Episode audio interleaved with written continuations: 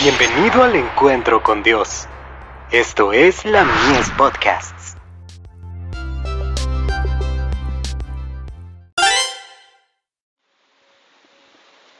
La fe por la cual vivo. El libro que perdura. El cielo y la tierra pasarán, mas mis palabras no pasarán. Mateo 24, verso 35.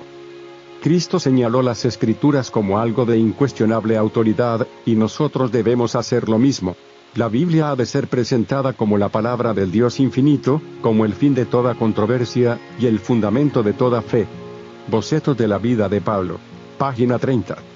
El incrédulo Voltaire, dijo con arrogancia en cierta ocasión, estoy cansado de oír de continuo, que doce hombres establecieron la religión cristiana. Yo he de probar que un solo hombre basta para destruirla.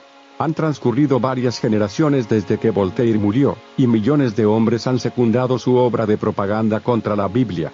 Pero lejos de agotarse la circulación del precioso libro, allí donde había 100 ejemplares en tiempo de Voltaire, hay 10.000 hoy día, por no decir 100.000. Como dijo uno de los primitivos reformadores, hablando de la iglesia cristiana, la Biblia es un yunque, sobre el cual se han gastado muchos martillos. Ya había dicho el Señor, ninguna arma forjada, contra ti tendrá éxito, y a toda lengua que en juicio se levantare contra ti, condenarás. Isaías 54, verso 17. Seguridad y paz en el conflicto de los siglos. Página 332. En este tiempo, antes de la gran crisis final, lo mismo que antes de la primera destrucción del mundo, los hombres están absortos en los placeres y otras ocupaciones que atañen a los sentidos, embargados por lo visible y transitorio, han perdido de vista lo invisible y eterno. Sacrifican riquezas imperecederas por cosas que perecen con el uso. La educación. Páginas 178 y 179.